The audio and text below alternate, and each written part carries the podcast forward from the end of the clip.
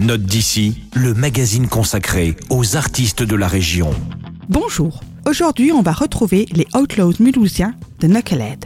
Ils reviennent avec un magnifique disque et ils sont plus énervés que jamais. Le duo infernal de Dark Country est au sommet de sa forme. D'aucuns diront que Holsters and Rituals est l'album de la maturité. Moi je ne le pense pas. Je trouve justement que c'est un album de l'éternelle jeunesse. Fougueuse, ravageuse, frénétique et sans concession, comme le son de ce disque.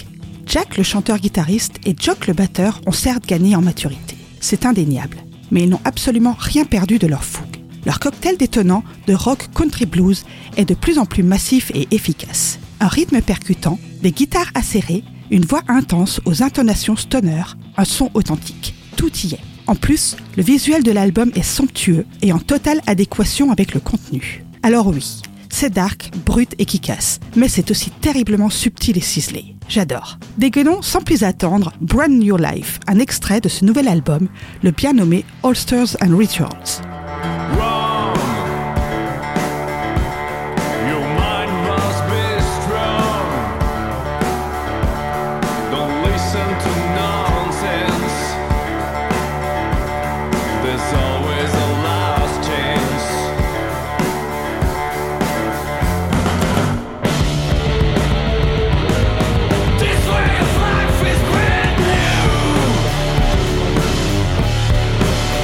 La musique de ces deux lascars est un cocktail de nitroglycérine qui ne demande qu'à exploser à la face du monde.